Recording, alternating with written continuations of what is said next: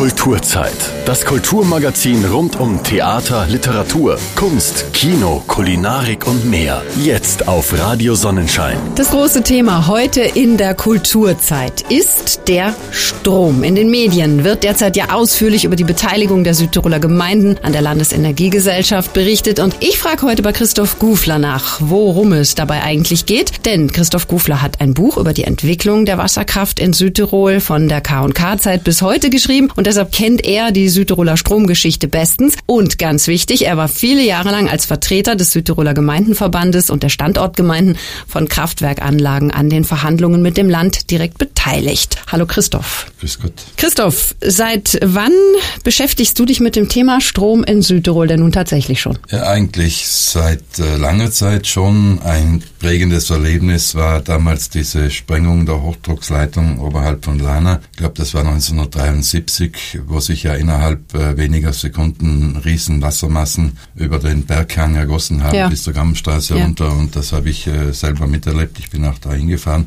Und das ist schon etwas, das einem in Erinnerung bleibt, wo einem bewusst wird, äh, eigentlich welches Gefahrenpotenzial auch mit dieser an sich ja sehr wertvollen Ressource Strom verbunden ist. Da mhm. hat es angefangen. Und dann hat mich die Raiffeisenkasse Ulten äh, gebeten, 1994 zu ihrem 100-Jahr-Jubiläum ein Buch zu schreiben. Und sie hatten da die gute Idee, neben der Chronik eben auch dieses Thema Wasserkraft zum Hauptthema zu machen, nachdem ja Ulten mit diesen Stauseen und Kraftwerken natürlich besonders geprägt ja, ist von dieser Geschichte. Und da habe ich dann angefangen, wirklich das alles zu recherchieren, speziell was Ulten anbelangt, aber natürlich muss man dann über Olten hinausgehen mhm. und habe dann dieses Buch geschrieben und da bin damit natürlich in diese Materie sehr gut hineingewachsen, habe dann später noch ein zweites Buch gemacht, gemeinsam mit den Gemeinden in Ulten und auch in Lana, äh, das verlorene Erbe. Und äh, wie du schon erwähnt hast, zum Schluss dann eben in neuerer Zeit, dann 2015, dann dieses Buch über die Stromgeschichte, über die Geschichte der Wasserkraft mhm. in Südtirol insgesamt, weil es dazu eigentlich nichts so Greifbares gibt. Es gibt natürlich viele wissenschaftliche Abhandlungen und, und dergleichen, aber so äh, leicht zugänglich und gut lesbar gibt es nichts zu diesem Thema, gab es nichts und deswegen habe ich dann beim Mathesio Verlag 2015 dieses Buch gemacht. Das hast du auch bei uns damals vorgestellt. Das war ja. eine sehr interessante Sendung. Das Buch ist auch sehr interessant. Ich habe mich sehr gefreut damals, dass du mir das überlassen hast und ich habe es wirklich komplett gelesen. Ob du es oh, jetzt glaubst oder nicht. Na, es ist wirklich, ich empfehle das auch immer gerne, weil das wirklich sehr gut lesbar ist. Das ist jetzt nicht so was eine trockene Materie, sondern du hast das wirklich sehr lebendig geschrieben, dass es wirklich Spaß macht, das einfach zu lesen. Und es gilt jetzt wirklich als das Standardwerk. Es gibt nur dein dein Buch. Gott sei Dank gibt es dein Buch.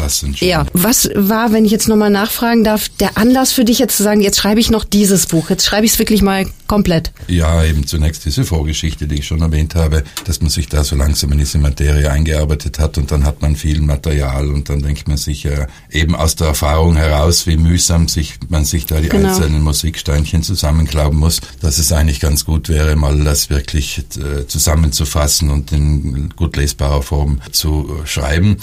Auch mit dem Gedanken, dass die, wir Südtiroler uns mit diesem Thema Strom eigentlich immer nur im negativen Sinne be beschäftigt mhm. haben. Nicht diese Stauseen, wo ganze Dörfer geflutet ja. wurden, wie im Reschenpass oben, dieser bekannte Kirchturm als Ausdruck davon oder auch im Ulten und in vielen anderen mhm. Tälern Südtirols. Und dann war die Enel, das war auch so eine ganz fremde Körperschaft, genau. mit der man nie wirklich in Berührung gekommen ist. Ich kann mich erinnern, weil ich schon Bürgermeister war und wir hier 1996 einen Gefahrenzonenplan machen wollten war das unglaublich schwierig, äh, mit dieser Enel überhaupt in einen Kontakt mhm. treten zu können, weil das war so wie ein Heuhaufen, wo man der Nadel hineinsticht ja. und so anonym und da ist man nie richtig äh, lange nicht zu einem. Und aus dieser Erfahrung heraus habe ich mir gedacht, das ist eigentlich ja schade, weil das Wasser ist ja unsere fast größte Ressource neben der Landschaft und unserer Kultur. Und äh, es ist schade, wenn wir uns nur im negativen Sinn damit befassen. Und im negativen Sinn heißt ja dann eher auch, man befasst sich gar nicht damit. Weil wer befasst sich schon gern mit etwas, das mhm. negativ ja, besetzt klar. ist. Und äh, nachdem das, wie gesagt, eigentlich die wichtigste Ressource ist, wir haben ja kein Erdöl und was weiß ich was, Gott sei Dank keine Atomkraftwerke, wir haben ja eigentlich nur als Ressource dieses Wasser, Wasser aber das ist ja bei uns in Südtirol ja wirklich äh, ein, ein großer Werk, das ist ein Riesenschatz, nicht? und durch dieses Buch vielleicht dann auch bei uns Südtirolern ein anderes Bewusstsein zu mhm. schaffen, dass wir das haben, was das ist, wie das dazu gekommen ist und was wir heute und morgen daraus machen können. Das war ein bisschen eigentlich das Anliegen bei mhm. diesem Buch, ja. Jetzt nutzt natürlich jeder von uns und jeder Strom und zwar sehr viel. Wir brauchen heute für so viele Sachen Strom. Aber wie viel Strom wird eigentlich in Südtirol produziert, Christoph? Ich glaube, da hat gar keiner wirklich eine Vorstellung von. Ja, Südtirol ist eben einer der größten Stromproduzenten in Mitteleuropa, kann man sagen, mhm. also immer im Verhältnis zur Größe des Landes. Wir produzieren etwa ein Viertel mehr Strom als zum Beispiel die Nachbarregion Trentino und die Nachbarregion Nordtirol. Äh, wir sind sicher das Land in, in dem, im Alpenraum, das im Verhältnis zu seiner Größe mit Abstand am meisten Strom produziert. Ja. In Zahlen ausgedrückt sind das so zwischen fünf und äh, sechs äh, Milliarden Kilowattstunden mhm. im Jahr. Kilowattstunde ist so die Maßeinheit, ja, so wie ja. Kilogramm oder Kilometer. Ja. Fünf bis sechs Milliarden Kilowattstunden. Das schwankt natürlich ein bisschen. Regens viel, Regens wenig, haben wir viel Wasser, wenig Wasser. Und das macht etwa zwölf Prozent äh, der Stromproduktion Italiens aus. Mhm. Also mhm. über zehn Prozent, fast zwölf Prozent des Stroms, der insgesamt in Italien produziert wird, wird in dieser kleinen Provinz Südtirol hier geriert und äh, das sind Spitzenwerte ja. also in Europa, kann man sagen. Ja. Machen wir nochmal so einen kleinen Blick zurück, bevor wir uns dann auf die heutige Situation wirklich konzentrieren, denn äh, die ist ja wirklich sehr präsent momentan. Die Anfänge der Stromgewinnung, die gehen ja ganz weit zurück, noch in die Zeit vor dem Ersten Weltkrieg. Ja, das war natürlich eine, eine Riesensache, nicht? Wenn man sich vorstellen, tausend Jahre lang, zwei, mehrere tausend Jahre lang gab es äh, keinen Strom. Mhm. Das heißt kein elektrisches Licht, nur Kienspäne, Fackeln, Kerzen, um ein bisschen Helligkeit äh, genau. zu erzeugen. Äh, als Antriebskraft in der Wirtschaft gab es nur die die Bäche, nicht ja. wo die Mühlen und genau. die Sägewerke betrieben wurden. Deswegen war das eine Revolution und das fängt so Ende 19. Jahrhundert an. Damals war überhaupt eine Zeit des äh, Riesenaufschwung, auch im wirtschaftlichen Bereich äh, in der späten K&K-Zeit und da der Tourismus so richtig genau. geboomt, nicht mehr an, Weltkurort damals schon und so. Und dann haben eigentlich ja eben zunächst so einzelne Grand Hotels angefangen, für ihre noblen Gäste selber Strom zu produzieren, mhm. so kleine E-Werke ja. gemacht beim Bach drüben, nicht? Und das erste große E-Werk, Kraftwerk war dann 1898 auf der Döll. Das ist die Geburtsstunde der Etschwerke, mhm. die ja 100 Jahre lang eine wichtige Rolle gespielt gespielt haben. Heute gibt es es ja nicht mehr. Das waren im Prinzip die Städte Potsdam und Meran, die gesagt haben, wir haben jetzt so und so viele hunderte Hotels und Pensionen und so viele Gäste und wir wollen diese äh, Möglichkeit nützen und haben dann auf der Döll oben mit dem Wasser der Etsch ein, das erste große Kraftwerk in Südtirol gebaut mhm. und dann sind weitere gefolgt. Aber nicht sehr viele, also bis zum äh, Ersten Weltkrieg, bis 1914 hat es ungefähr ein gutes Dutzend Kraftwerke in Südtirol gegeben mit einer Jahresleistung von etwa 24 Millionen Kilowattstunden. Nicht? Also heute haben wir fünf Milliarden, ja. nicht? Das sieht man den Unterschied. Ja. Die meisten Großkraftwerke, die stammen dann aus der Zeit des Faschismus. Also da ging es dann richtig los. Ja, eben. Äh, so richtig los ging es dann erst nach dem äh, Ersten Weltkrieg. Äh, Südtirol kam ja aufgrund des verlorenen Krieges damals gegen den Willen der Bevölkerung, wie wir wissen, zu Italien. Und äh, 1922 kam der Faschismus an die Macht in Italien mit Mussolini und die haben sich so überlegt, äh, jetzt haben wir da oben diese Provinz bekommen, was kann man da ja. eigentlich herausholen? Mhm. Nicht? Das bisschen Wein, das hier wuchs, das spielte keine große Rolle. Ja. Italien ist selber ein großer Weinbau zum Beispiel. Und dann hat man sich wahrscheinlich so gedacht, ja, was kann man da oben machen? Nicht? Mhm. Also was gibt's da? Ja, viel Wasser gibt's, nicht durch diese ganzen Gletscher, die wir haben mhm. und große Höhenunterschiede, nicht? Und das sind natürlich optimale Voraussetzungen für die Stromproduktion. Und in technischer Hinsicht war man ja sehr modern in dieser Zeit, äh, das muss man sagen. Und dann sind in Südtirol eben ein halbes Dutzend äh, Großkraftwerke gebaut worden. Äh, vier, fünf, nicht so mhm. nach 1922 in Marling drüben und in Karlaun unten, nicht. Das war bei Bozen 600 Millionen Kilowattstunden Strom. Das war damals das größte Kraftwerk Europas. Technisch waren das Pionierleistungen ersten Ranges, muss man sagen. Mussolini war ja selber dann bei der Eröffnung hier natürlich. Die haben sich das natürlich an die Brust geheftet, Brust ja. geheftet. in Waldbruck und in Brixen und in Fitsch. Das waren alles Laufkraftwerke. Also habt ihr das Wasser der Flüsse der Etsch hauptsächlich Isaac Rehns genützt, um mhm durch diese Wasserkraft eben diese, das waren aber riesige Kraftwerke, wo eben die Produktion bis 1939 von diesen 24 Millionen Kilowattstunden schon damals auf über zwei Milliarden angestiegen mhm. ist, also mehr als das hundertfach. Natürlich auf Kosten der Landschaft, auf Kosten der Bewohner hier. Man hat da nicht äh, natürlich dieses diktatorische Regime hat mhm. da nicht gefragt, dürfen wir da ein Kraftwerk bauen und die ganzen Genehmigungsverfahren, Landschaft und Umwelt und äh, Restwassermengen und das war alles kein Thema, nicht? Also wir wollen das, wir machen das. Und äh, gemacht wurde diese Kraftwerke ja nicht für die Bevölkerung, die hat da nichts davon gehabt. Die Edgewerke wurden ausgeschaltet, die durften da nicht mitmachen als kommunale Betriebe, sondern gebaut hat der, der faschistische Staat das ja für die Industrie. Mhm. Vor allem um dieser künstlichen Industriezone in Bozen, die ja weniger aus wirtschaftlichen Gründen gemacht wurde, sondern um Fabriken zu bauen, damit Leute aus Altitalien zuwandern können. Nicht? Das war ganz wichtig. Äh, 1919 waren ja so gut wie keine Italiener mhm. hier, nicht? 20 Jahre später waren es dann schon über 100.000. Und dazu brauchte man Arbeitsplätze, diese diese Fabriken, Klar. vor allem in Bozen, aber ein bisschen auch in Senich und Brixen und so. Und diese Kraftwerke haben dann den Strom dafür mhm. geliefert. Mhm. Nicht? Aber auch nach dem Zweiten Weltkrieg ging es immer noch nicht um die Bevölkerung hier eigentlich, sondern, wenn man es jetzt so äh, formulieren will, die Ausbeutung ging eigentlich weiter. Ja, man muss sagen, also es hat sich da in, zumindest im Stromsektor nicht so viel geändert, als dann dieses faschistische Regime abgesetzt wurde und der Zweite Weltkrieg und so weiter, sondern auch das sogenannte demokratische Italien hat dann in den 1960er Jahren eigentlich mehr oder weniger gleich weitergemacht hm. wie vorher. Die Faschisten nicht, die Bevölkerung nicht eingebunden, auch die Gemeinden nicht eingebunden, sondern gemacht gemacht, was sie gewollt haben.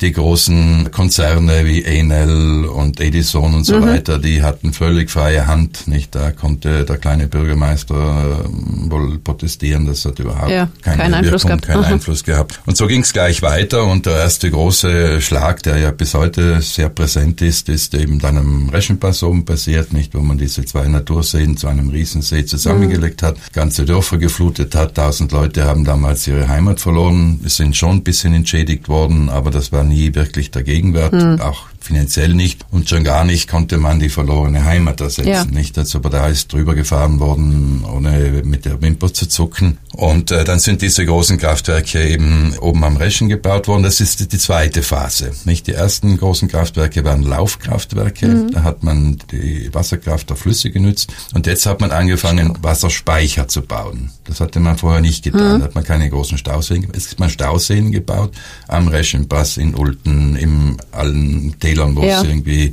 technisch möglich war, äh, große Stauseen gebaut und mit diesem gestauten Wasser dann eben durch die Höhenunterschiede eben dann Strom produziert. Und das war jetzt natürlich nochmal ein ganz großer Eingriff noch viel größerer Eingriff in die mhm. Landschaft mhm. und in überhaupt in das Gefüge dieser Täler. Ulten war damals noch ein richtiges Bergbauerntal und plötzlich kommt diese Industrie sozusagen mit der Wasserkraft hinein, also äh, riesige Stauseen, Kraftwerke. Jeder Tropfen Wasser gehört nicht mehr den Ultern, mhm. sondern jetzt diesen Industriekonzernen hier. Und so war es in anderen Tälern auch. Und das war natürlich ein, eine Riesengeschichte die hat sich ja dann die Stromproduktion nochmal verdoppelt. Also zwei Milliarden waren es dann während dem Faschismus ja. und in den 60er Jahren waren es dann schon über vier Milliarden. Nicht? Also schon Wahnsinn. annähernd so viel wie heute. Mhm. Also eine riesen, mhm. riesen Geschichte. Auch dasselbe wieder wie bisher. Die Höfe daneben hatten noch 20 Jahre später kein elektrisches Licht. Der ganze Strom ging über Hochspannungsleitungen, die ja heute noch unsere Landschaft verzieren hier äh, nach Bozen in diese Industriezone und vor allem auch in die Bohewenne. Die haben dann richtige Leitungen über die Berge mhm. drüber gebaut, äh, in die oberitalienische Tiefebene hinunter. Und das war ja auch der Grund, warum man in diesen Kampf um die Autonomie, nicht um dieses Los von Trient, ja. mit dem man in diese Zwangsehe hineingedrängt worden war, nicht? Der hat Region Trentino Südtirol, wo die ganze Macht in Trient war, und dieser die Sigmundskron und dann äh, die HC so nach 1961. Mhm. Mhm. Äh, warum hat man hauptsächlich äh, Hochspannungsmasten gesprengt? Nicht, weil die Klar. einfach das Symbol dieser Ausbeutung, dieses Kolonialismus war. Natürlich. Also der Staat holt sich hier eine unglaubliche Wertschöpfung. Mhm auf Kosten von uns ja. hier, nicht? Und wir haben nichts davon, nicht? Deswegen hat man diese Hochspannungsmasten oder auch diese Symbole da bei den Kraftwerken mhm. eben zum Ziel dieser mhm. Anschläge gemacht. Mehr zum Thema Strom gleich nach einer kleinen musikalischen Pause. Zeit für Kultur. Jetzt auf Radio Sonnenschein. Weiter geht es mit der Geschichte des Stroms in unserem Land hier in Südtirol. Mein Gesprächspartner heute Christoph Gufler.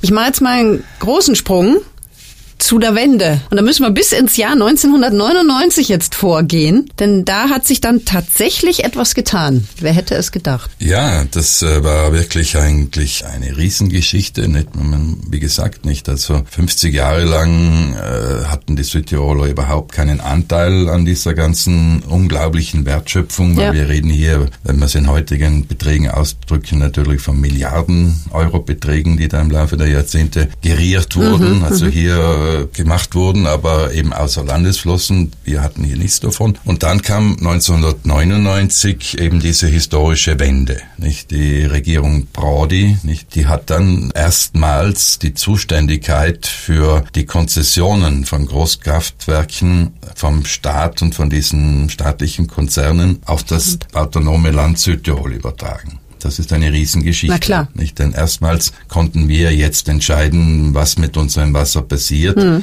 Bisher hatten wir null zu melden. Ja, nicht, ja. wie gesagt, bis in meine Zeit darauf als, als in der Gemeindeverwaltung mhm. hier. Wie viel Strom wird in Südtirol im Jahr verbraucht? Frage ich noch mal jetzt kurz, damit wir auch also, mal eine Vorstellung haben, was ja. wir uns denn hier so zu Gemüte führen quasi. Ja, also wir produzieren, wie gesagt, zwischen fünf und sechs Milliarden Kilowattstunden Strom in Südtirol. Das sind ungefähr 30 Großkraftwerke und etwa 900 Kleinkraftwerke verbrauchen insgesamt an elektrischer Energie knapp die Hälfte. Das heißt, wir produzieren doppelt so viel, als wir an elektrischen Energie brauchen. Äh, etwa zweieinhalb Milliarden brauchen wir und, und fünf bis sechs Milliarden produzieren wir. Insgesamt, ich hoffe, jetzt wird es nicht zu kompliziert, brauchen wir ja aber nicht nur elektrische Energie. Nicht? Wir haben ja auch Autos und, und Heizung und, und Industrien und so weiter. Insgesamt äh, verbraucht Südtirol Südtirol ungefähr 12 Milliarden Kilowattstunden, um jetzt bei okay. dieser Maßeinheit zu bleiben, ja. nicht, damit wir eine einheitliche Einheit haben, sonst können wir es nicht vergleichen. Mhm. Also insgesamt etwa 12 Milliarden Kilowattstunden und fast die Hälfte davon produzieren wir mit Strom. Das ist ein hoher Wert. Dazu Klar. kommen noch die Hackschnitzelanlagen und andere mhm. Energiequellen. Also Südtirol hat sicher einen weit überdurchschnittlichen Anteil an selbst erzeugter und regenerierbaren Energie. Wenn man das jetzt vergleicht mit anderen Regionen, genau. anderen Ländern ja. Europas, dann... Das sind wir Spitzen, ja. äh, im mhm. Spitzenfeld. Nicht? Das mhm. möchte man noch verbessern, möchte ja zu 100 Prozent autark werden. Das ist das Ziel. Heute sind wir so bei 75, 75 Prozent, also immerhin fast drei Viertel ja. der Energie, die wir brauchen, produzieren produzieren wir selber und dabei davon hat der Strom, wie gesagt, mit 50 Prozent äh, fast die Hälfte, den größten mhm. Anteil. Das ist eine Riesenressource, die natürlich einen riesigen Wert hat. Können wir denn die Stromproduktion hier noch steigern? Ist das denn möglich? Theoretisch schon und äh, das wurde ja in den letzten Jahren dann öfters äh, auch schon angedacht. Nicht natürlich ist das ein, ein Kuchen, der, den man vor der Nase ja, hat und eben. jeder, sei es private Unternehmer wie auch die Gemeinden und die Cell früher und jetzt mhm. Beria mhm. und andere Stromproduzenten möchten ein Stück von diesem Kuchen ab, sich abschneiden. Je größer, je besser wahrscheinlich. Ja, das ist aber sehr gefährlich, mhm. nicht? Denn wir sind ja durch diese ähm, Riesenanlagen in der Faschistenzeit und dann auch im Nachkrieg Nachkriegsitalien. Äh, wie gesagt, wir erzeugen viel mehr Strom als andere Regionen, sind natürlich dadurch aber auch viel mehr belastet ja. als andere Regionen. Also mehr würde vertragen wir nicht. Würden wir unsere letzten noch unberührten äh, Täler auch noch ruinieren, mhm. das kann es nicht sein. Mhm. Also wir sind schon viel mehr belastet äh, als andere Regionen und da kann man nicht noch mehr machen, meiner Meinung nach mhm. nicht. Wo man doch äh, Möglichkeiten hat, das ist natürlich in einer Potenzierung der bestehenden Anlagen. Die sind ja heute 50, 60 50 Jahre ja. alt. Äh, die großen Konzerne Enel und Edison haben in den letzten 10, 20 Jahren, als sich abgezeichnet hat, das könnte sein, dass sie da nicht mehr das behalten können, haben die auch nichts mehr investiert oder nur das Notwendigste nicht. Und es gibt Studien dazu, die sagen, also es ist durchaus ein Potenzial von 10 bis 20 Prozent mhm. drinnen in der Erneuerung dieser technischen ja. Anlagen, in der Verbesserung der Anlagen. Und wenn wir jetzt sagen wir von 10, 15 Prozent ausgehen, nicht, dann wären das ja immerhin schon fast eine Milliarde Kilowattstunden. Ja, Stunden. nicht? Also das ist ja. der Gegenwert von vier, fünf Großkraftwerken mhm. und von 20, 30 mhm. Kleinkraftwerken, ohne dass man jetzt zusätzlich was macht, ja. nicht die Landschaft noch mehr ja, genau. in Beschlag nehmen muss und, und diese letzten verbliebenen Reservate noch, noch zerstört mhm. und so. Das ist ein Potenzial, das durchaus da ist und das ist ja auch die Absicht in den nächsten 10, 20 Jahren hier zu, äh, zu, investieren. Mhm. Jetzt gucken wir mal auf diese aktuelle Diskussion, die derzeit äh, ja auch immer wieder in den Tageszeitungen zu verfolgen ist, auch in anderen Radiostationen. Es gibt ja nicht Nicht nur uns hier im Land, na klar. Wusste ich gern. Es geht dabei um eine stärkere Beteiligung der Gemeinden an der Stromproduktion. Warum ist es denn so wichtig, dass jetzt neben dem Land auch die Gemeinden ihren Anteil daran haben? Ja, das denke ich ist eine sehr gute Frage mit der wir uns eben in Südtirol hier nicht so wirklich beschäftigt haben bis heute. Aber wenn wir es mal ganz nüchtern betrachten, wo steht geschrieben, dass an die Stelle von Enel und Edison eine Alperia treten mhm. muss? Man muss sagen, es ist ja eine Riesengeschichte, ein Riesenglück, dass wir 1999 diese Zuständigkeiten bekommen haben. Wir haben dann große Schwierigkeiten gehabt, damit umzugehen, wenn wir uns erinnern, die ganze Cell-Geschichte, das ja. war ja nicht gerade ein Ruhmesblatt. Nö. Aber meiner Meinung nach hat man von Anfang an hier den falschen Weg beschritten. Das Land hat sich einfach in die Nachfolge von der Enel und Edison und so weiter hineingestellt. Und das kann es nicht sein. Ja. Denn äh, wenn man das ganz nüchtern betrachtet, das Wasser ist ein Allgemeingut so wie das Trinkwasser. Genau. Und folglich äh, wäre es richtig, dass einfach auch die Menschen, die da leben, wo dieses Wasser rinnt, wo auch dann dieser Strom produziert mhm. wird, einfach direkt Anteil haben. Und das hat man aber nicht gemacht. Man hat Ätzstwerke als kommunale Betriebe ähm, nicht teilhaben lassen. Das war der einzige Großbetrieb, der seit 100 Jahren eigentlich mhm. etwas verstanden hat von der ganzen Geschichte. Die hat man aber nicht äh, Anteil mitgenommen auf diesem Weg, schon gar nicht die anderen kleineren Anlagen, äh, die, die Stadt Kraftwerke in Brixen oder in Bonneck und so weiter. Das ist schade, denke ich, und hat dann vielleicht auch zu diesen Problemen geführt, die wir ja mit der Cell dann tatsächlich gehabt haben. Hat sich aber inzwischen ein bisschen geändert. Also man, ich war da auch mit äh, anderen beteiligt. Also Abi Blanker hat für die Edison äh, Standortgemeinden damals äh, sich gekämpft hm. und ich war dann so der Sprecher von etwa 40 Gemeinden, die von der Enel ja. Kraftwerke und Stauseen hatten und das ging zehn Jahre lang Verhandlungen mit dem Land damals damals noch mit dem Landesrat Leimer und Landesrat mhm. Durnwalder und auch im Gemeindeverband ist dann versucht worden, das zu thematisieren, nicht, dass wir eine größere Basis haben, nicht, wenn ein einzelner Bürgermeister da kommt, nicht, dann wird er nicht so ganz ernst genommen, aber wenn, wenn man sich zusammenschließt, sind, wenn man mhm. sich zusammenschließt. Aber das war sehr mühsam, da ist unglaublich viel Zeit investiert ja, worden. Ich denke mir auch, wenn, wenn du jetzt sagst, zehn Jahre, sagt ja. man auch nicht mal irgendwann, mir reicht's, mir steht's bis hier oben, wir diskutieren, debattieren, gehen vor, zurück, machen mal wieder einen Fortschritt und dann ruht alles wieder ewig. Also ja. ich würde da wahnsinnig werden, das, ehrlich gesagt. Vielleicht ist man als Bürgermeister dann anders. Ja, ich weiß es nicht. Das ist natürlich in der Politik so, nicht? Äh, wenn man nicht die Macht hat, äh, entscheiden zu können, muss man halt diesen mühsamen Weg hm. gehen und äh, ja auch um Geld für, für die Gemeinde zu bekommen, Darlehen und so weiter, die das Land finanziert, da muss man halt hartnäckig sein und sich gut vorbereiten und gute Argumente haben und nicht nachgeben, sozusagen so lange auf die Nerven gehen, bis vielleicht dann doch was herausschaut und ein bisschen was hat ja dann herausgeschaut. Also zehn Prozent äh, wurde ja schon durch unseren Einsatz, muss ich wirklich ganz mhm. klar sagen, das ist objektiv so, weil das Problem war ja so, eigentlich hat ja der Staat mit einem Gesetz schon vor langer Zeit festgelegt, dass die Gemeinden zuständig sind mhm. für die Wasserkraft. Da gibt es ein DPR wo drin steht, äh, die Gemeinden sind zuständig für die Führung und so weiter der Kraftwerke. Dann ist das Land hergegangen nach 99 und hat gesagt, ach liebe Gemeinden, was macht ihr da? Ihr, ihr könnt das eh nicht und, und wie soll da die Gemeinde äh, St. Pankraz da selber und so nicht und wir nehmen euch das ab, nicht? Wir werden dann schon auf euch mhm, schauen, so mhm. ganz so ist das gelaufen, nicht? Sind diese Herrschaften gekommen, auch zu mir aus der Firma und ich wollte damals schon nicht mitspielen und habe mich dann zusammengesetzt mit den Finchker Bürgermeistern, eben auch mit dem Abi Blanca und anderen, ja. weil die haben ja da von Anfang an sich quergestellt. Mhm. Die haben gesagt, genau. wieso sollen wir das abtreten? Wir haben da äh, diese riesen Stauseen, dieses Gefahrenpotenzial, warum sollen wir das jetzt euch geben? Da habe ich dieses Treffen organisiert mit den Finchker Bürgermeistern, Oberfinchker Bürgermeistern und den Ultner Bürgermeistern. Die Ultner haben mir leider nicht mitgespielt damals, weil ich dachte damals schon, wir gehen da diesen Weg mit mhm. den Finchker mit. Diese wären froh gewesen, wenn sie ein bisschen eine Unterstützung Klar. bekommen hätten. Und für uns wäre es ein großer Nutzen gewesen. Mhm. Dieses Ziel, wir lassen uns nicht mit irgendwelchen Brotsamen abspeisen, sondern wir wollen an dem Wasser, das in unseren Tälern vor unserer Haustür produziert wird, wo wir die Stauseen haben, wo wir 60 Millionen Kubikmeter Wasser im, im Hinterland von Lana gespeichert haben und wo die Hochdruckleitung heruntergeht und wo wir gesehen haben, was da passieren könnte. Also ich will jetzt nicht da Panikstimmung erzeugen. Ich habe auch diese Kraftwerkanlagen dann alle besuchen können und durch die Stollen gegangen und mit Fachleuten, auch mhm. ausländischen Fachleuten, österreichischen. Ich persönlich habe keine Angst, dass da jetzt für Lana, aber es ist da und es ist äh, das Recht, glaube ich, dann auch der Leute in diesem Gebiet. Mhm. Leider ist das da nicht gegangen. Die Finchker sind ihren Bewohnern ausgegrenzt. Ja. Ich kann mich erinnern an Versammlungen, wo die Gemeinden mit dem Land zusammengekommen sind, wo die Finchker Bürgermeister in einem Eck drüben gestanden sind und alle anderen in einem anderen Eck. Nicht, das war wirklich, das Land hat auch das ganz gezielt ja. versucht äh, zu diskreditieren. Und das Problem war natürlich verständlicherweise, dass man als Bürgermeister in einer Gemeinde ja wirklich nichts äh, wusste von der ganzen hm. Geschichte. Das kann man ja auch nicht verlangen. Wie soll ein Bürgermeister jetzt plötzlich ein Fachmann Natürlich. in Energiefragen sein? Und das hat man meines Erachtens dann eben ausgenutzt hm. sozusagen. Und im Vertrauen irgendwo, nicht, die werden das schon richtig machen, ja. nicht, ist ja. dann dieses Recht eben damals der Sell abgetreten, worden. worden. Dafür hat man dann die Umweltgelder sich gesichert. Das wäre auch ein Thema, das man kurz ansprechen könnte. Und so ist das damals gegangen. Aber, aber es ist nicht die, die, das Richtige. Der richtige Weg wäre, wie es die Baseirer gemacht haben.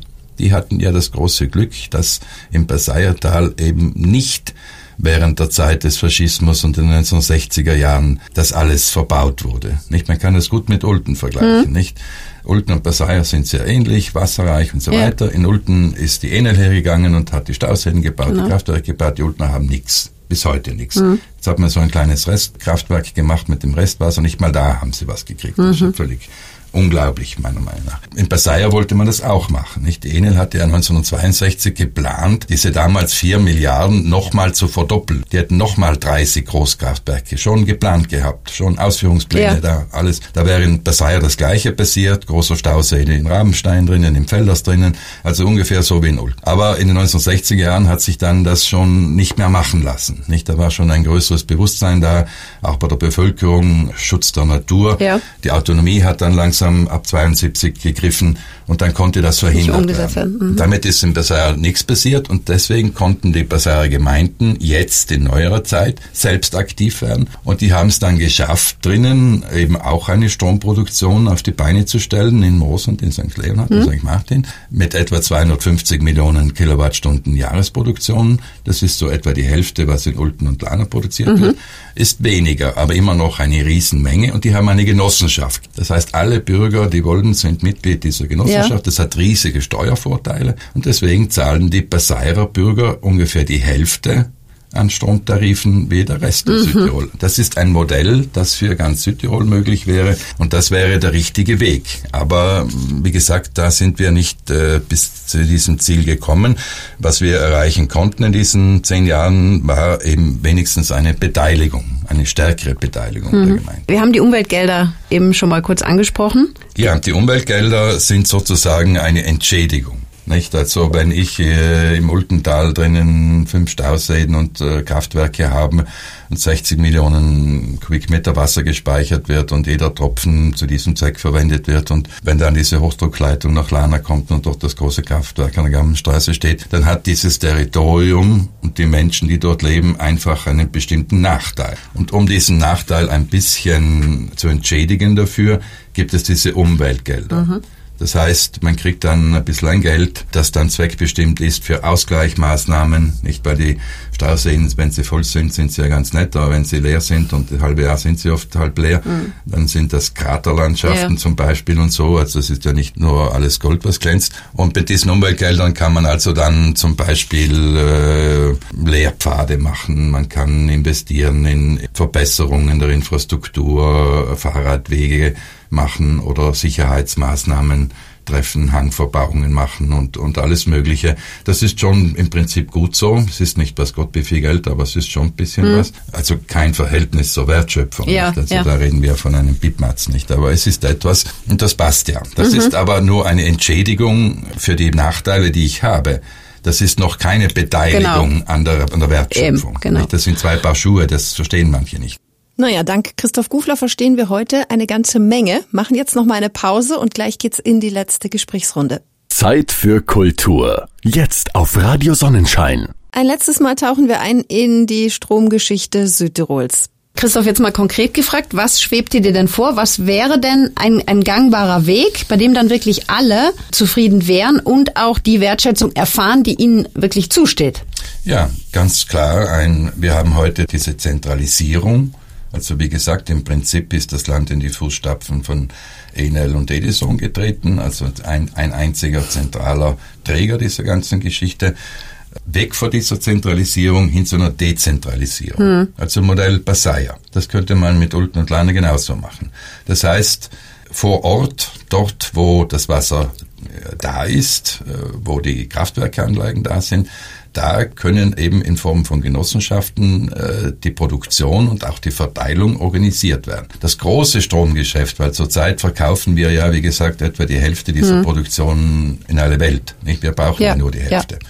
Und das ist Spitzenstrom, also Strom, der dann auch zur Verfügung steht, wenn man ihn braucht. Mhm ist noch mehr wert. Diesen Verkauf und so weiter, das könnte ja dann doch das Land koordinieren oder eine mhm. Gesellschaft, mhm. nicht? Das ist sicher sinnvoll, nicht? Mhm. Das ist gleich wie bei den Obstgenossenschaften, wo auch früher jede Genossenschaft selber ihre Äpfel verkauft hat. Ja, ja. Und heute schließt man das zusammen und man kann natürlich auf dem Weltmarkt wesentlich besser Ergebnisse erzielen. Das können ja bleiben. Aber wichtig ist, dass ich dass der Bürger in Ultental drinnen und in Lana hier und am Reschenpass oben neben seinen Stausee, neben seinem Kraftwerk beteiligt ist, dass der weiß, was da passiert, dass der mitreden kann, was da passiert, dass der einfach auch einen kleinen Vorteil davon hat. Warum soll er das nicht haben? Mhm. Wir wollen alles und, und euch geben wir dann nur ein bisschen was das ist nicht der richtige Weg. Zum Schluss ist da doch alles ein Topf. Mhm, nicht? Ich mhm. meine, Gemeinden und Land, das sind alles öffentliche Körperschaften. Ob das jetzt im Landeshaushalt drin ist oder im Gemeindehaushalt, hat insofern den Unterschied, dass es einfach nicht dasselbe ist, ob ich beim Land als Bittsteller hingehen muss und sagen muss, bitte gebt mir ein Darlehen und unterstützt mich, oder ob ich einfach Einnahmen habe aus Anlagen, die sich auf meinem, auf unserem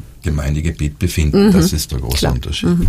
Aber gibt es denn von Seiten des Landes Bereitschaft, Interesse zu sagen, okay, wir teilen den Kuchen quasi anders auf, obwohl uns die Stücke ja alle eigentlich sehr gut schmecken und das ist das Problem. Wir nicht, nicht gerne abgeben möchten. Ja, das ist das Problem. Ich glaube, da war die Weichenstellung einfach seinerzeit schon so, dass man sich heute schwer tut, da wieder von vorne anzufangen. Ja. Es ist von Anfang an falsch gestartet, meiner Meinung nach. Mhm. Das ist nur meine Meinung. Das ist die Meinung Meinung von vielen, die ja, in diesem ja. Sektor tätig sind. Und somit ist es heute schwierig. Das Land zeigt jetzt ein bisschen mehr Entgegenkommen, eben gerade kürzlich, deswegen diese Diskussion zurzeit, hat man ja dem, äh, hat das Land ja äh, die Bereitschaft gezeigt, zehn Prozent ihrer Anteile an dieser Landesenergiegesellschaft Alperia an die Gemeinden abzutreten. Mhm. Das war ja das, für das wir gekämpft ja. haben lieber die, den Spatz in der Hand als die Taube am Dach und mhm. mehr ging halt nicht, aber immerhin 10 Prozent, dreieinhalb Prozent haben wir schon als Gemeinden, ist nicht nichts, nicht in diesem ja. äh, Riesenthema drinnen. Und so hat das Land jetzt angeboten, ihre Anteile auf 44,5 Prozent zu reduzieren mhm. und äh, also unter 50 Prozent herunterzugehen und 10 Prozent den Gemeinden mhm. angeboten. Jetzt könnt ihr endlich nach zehn Jahren äh, hier Anteile erwerben. Aktien sind ja. das, nicht an der Alperia, also nicht nur eine Finanzbeteiligung, sondern man ist Aktionär mhm. und als Aktionär habe ich natürlich Einblick ja. in die Geschäftsgebauung der Gesellschaft, von der ich Aktionär, also Mitbesitzer genau. bin. Ich habe die Informationen, ich kann mitbestimmen, wenn ich mich gut organisiere, mhm. weil es mhm. sind ja dann noch die 44 Prozent der Gemeinden, äh, der Anteile von Bozen und Meran. Also wenn man sich da zusammenschließt mit unseren dann 13,5 Prozent, dann hätten wir ja die Mehrheit ja, sogar, genau. wenn es darauf mhm. ankommt. Nicht? Es wird, geht ja nicht darum, gegeneinander zu arbeiten, aber es geht darum, gemeinsam Lösungen zu finden, mhm. die für beide gut gehen, dass nicht nur einer schafft, weil mhm. warum soll nur einer schaffen, sondern dass eben die 116 Gemeinden dann auch äh, entsprechend eben die Möglichkeit haben mitzusprechen. Und das ist jetzt aktuell. Also diese 10 Prozent hat man gesagt, ja, Dafür haben wir zehn Jahre lang gekämpft. Und insofern ist das schon, muss man sagen, eine Verbesserung. Also der gute Wille wird sichtbar. Es ist nicht die große Kehrtwendung, die man sich wünschen würde, aber es ist eine Verbesserung. Jetzt bitte Gemeinden, treten wir euch diese zehn Prozent ab und jetzt könnt ihr die kaufen. Kriegt man nicht geschenkt leider und mein Preis ist auch lange gefeilscht worden mhm. und hat sich dann in der Mitte getroffen ja. zwischen dem, was das Land ursprünglich haben wollte und dem, was wir bereit waren äh, zu bezahlen, hat man sich ungefähr in der Mitte dann getroffen. Es ist dann eben äh, schon ein Betrag, aber das lohnt sich sicher. Nicht, weil es gibt ja auch die, äh, wie gesagt, der Verkaufspreis von Strom ist gesunken in letzter Zeit und das ist gar nicht so ein Riesengeschäft und das Land tritt das nur ab, um, um eigentlich sich, das ist völliger Blödsinn. Ja, eben. Nicht? Wir müssen uns ganz klar vor Augen halten, wo kommt unsere Energie morgen her? Ganz genau. Die Kohlekraftwerke äh, sind weg, Erdöl und Erdgas sind äh, begrenzt, sind Auslaufmodelle. Die Atomkraftwerke wollen wir abschalten, nicht? Wo wird morgen die Energie herkommen. Also es bleibt fast nur mehr äh, ja. der Strom übrig, der ja. ist regenerierbar und so weiter, nicht? Also das wird in den nächsten Jahrzehnten natürlich äh, immer wichtig bleiben und mhm. auch wirtschaftlich mhm. wichtig bleiben und noch wichtiger werden wie heute. Also das darf man nicht jetzt unbedingt nur die Zahlen anschauen, die wir heute haben oder gestern haben und die sich dann ein bisschen verändern, sondern man muss schon, wenn man so eine Entscheidung trifft, einfach ein bisschen mittel- und langfristig denken und da glaube ich, kann kein vernünftiger Mensch wirklich daran zweifeln, dass das nicht eine Investition ist, die sich auf alle Fälle mhm. lohnt, wirtschaftlich lohnt, aber vor allem auch deswegen lohnt, weil ich heute ja als äh, Lahnener oder als Ultner null Einfluss habe. Ich weiß nicht, was die machen mit, mit diesen Stauseen und Kraftwerken mhm. und Hochdruckleitungen, die vor meiner Haustür sind. Mhm. Ich habe null Informationen und es ist unglaublich schwierig, da auch heute bei der Landesgesellschaft zu diesen Informationen zu kommen. Und wenn ich Aktionär bin, das ist mindestens so viel wert, wenn nicht noch mehr wert als der wirtschaftliche Nutzen. Aber doch der größere Nutzen ist einfach, ich bin dabei ich kann mitreden, ja. ich, äh, wenn ich mich gut organisiere, sogar mitentscheiden. Mhm. Und das ist schon ein, ein Riesenunterschied. Und wenn wir die Chance jetzt haben, nach äh, einem halben Jahrhundert, die wir ja bisher nie gehabt haben und für die wir zehn Jahre kämpfen mussten, dann muss man das machen, was ja alle auch tun. Nicht? Also die Finchke Gemeinden haben ja das einstimmig beschlossen. Mhm. Und das ist immer, da, es ist ja immer schwierig, nicht in dieser Materie sich zurechtzufinden. Also das ist ja ein Geheimcode fast und äh, ja. sich da auszukennen und das ist unglaublich schwierig, nicht? Aber die Finchkers waren da immer schon Vorreiter, nicht? Die sind am stärksten belastet von der ganzen Geschichte mhm. und die wissen das und, und, und wenn die was machen, abgesehen, dass die Fincher ja nicht unbedingt im Ruf stehen, die dümmsten zu sein, wenn es um Geld und Geschäfte geht, dann brauche ich nicht mal hinschauen, nicht? Dann kann ich nur blind sagen, wenn die das machen, dann mache ich das auch. Mhm. Und die mhm. haben ja einstimmig zum Beispiel beschlossen, dass, und die wollen noch mehr haben, wenn es geht, was sie recht haben. Mhm. Das sollte vielleicht auch nur eine Etappe sein, jetzt nicht. Vielleicht, wenn ich das noch dazu sagen darf, es ist ja eine Verbesserung für die wir zehn Jahre gekämpft haben, vor allem Rabi Blanker für die Edison-Gemeinden und ich als Sprecher der Innelgemeinde. Aber das ist noch nicht die Lösung, nicht diese zehn Prozent. Hm. Aber halt, es ist zehn Prozent haben und nicht haben. Klar. ist natürlich schon, schon, schon etwas. Aber es, die ganze Ungerechtigkeit wird ja dadurch deutlich, dass die Städte Meran und Bozen jeweils 21 Prozent bekommen haben, also 42 Prozent. Also zwei Gemeinden kriegen 42 Prozent und 114 Gemeinden kriegen mit Ach und Krach 13,5 Prozent. Warum ist das so? Ja, weil man da bei der Seil dermaßen eben Sachen gemacht hat, dass die Edgewerke praktisch, das ist meine persönliche Meinung, aber ich glaube nicht da falsch zu liegen, gesagt haben, entweder wir kriegen das oder sonst ziehen wir andere Seiten auf, nicht? Mhm. Gehen wir den Rechtsweg, dann werden wir mal schauen, was da herauskommt. Mhm. Und dann ist man gegen diesem Argument gegenüber, nicht? Und das ist auch eine Erfahrung, mit schönen Worten erreicht man gar nichts. Also man muss halt knallhart ja, sagen. Da war der Günther Janot, der ja zehn Jahre Gemeindesekretär in Lanach war, sicher clever, nicht? Und dem gesagt, entweder wir kriegen das. Das mhm. ist ja viel mehr, als denen zusteht. Also ja. sicher sind die Edgewerke, die waren 100 Jahre der wichtigste kommunale Stromproduzent in Südtirol. Die haben ein großes Verteilernetz, die haben Erfahrungen, haben es gut gemacht, muss man sagen. Aber die Edgewerke produzieren, die haben ein Kraftwerk in Schnalz drinnen, nicht? Und das Kraftwerk, heute ist es ein kleines Kraftwerk, ein Hotel oben und so, mhm. nicht? Produzieren etwa 500 Millionen Kilowattstunden Strom. Das ist ungefähr gleich viel wie Ulten und Lana ja. zusammen produziert. Ja. Und äh, Ulten und Lana haben dann, wenn das klappen sollte, vielleicht ein, ein Prozent, sage ich mal, nicht? Und die haben 42 Prozent. Sie produzieren nur ein, ein Zehntel ungefähr des Stroms haben aber 42 Prozent äh, der Anteile mhm. bekommen. Mhm. Nicht? Äh, das kann es ja nicht sein. Mhm. Und ich denke, hier muss sicher dann in Zukunft noch versucht werden. Leider sind die Dinge falsch gelaufen von Anfang an. Man ist da fast in eine Sackgasse hineingekommen, aus der man noch sehr schwer sich herausarbeiten kann. Man hat jetzt versucht, das zu verbessern und erste Schritte sind positiv. Aber das kann es für die Zukunft ja nicht sein. Mhm. Nicht? Also da ist noch Potenzial da, aber man muss mitspielen. Wenn man nur draußen steht, außerhalb dem Spielfeld, dann wird man dann, mhm. dann kann man sich aufregen und hineinbrüllen und Sprüche machen, aber wenn man nicht selber ja, spielen kann, kann auf dem genau. Spielfeld, dann wird man wenig durch. Mhm. Das heißt, die Stromgeschichte bleibt spannend, auch in Zukunft. Aber ich denke, jetzt war es vor allen Dingen mal wichtig, das von dir alles zu hören, denn viele wissen, glaube ich, gar nicht, was alles so dahinter steckt. Und du hast uns das heute netterweise wirklich mal ausführlich erklärt und erläutert. Ich bin gespannt. Und wenn es ähm, Entwicklungen gibt, freue ich mich, wenn ich dich als Experten wieder an meiner Seite habe. Christoph, danke schön, dass du heute hier warst. Ja, gerne. Danke. Ein interessantes Gespräch war das heute hier in der Kulturzeit auf Radio Sonnenschein, die damit auch schon zu Ende ist. Wir hören uns wieder, wenn ihr Lust und Zeit habt, in der kommenden Woche. Lasst es euch gut gehen und ein Tschüss und ein Ciao von der Barbara.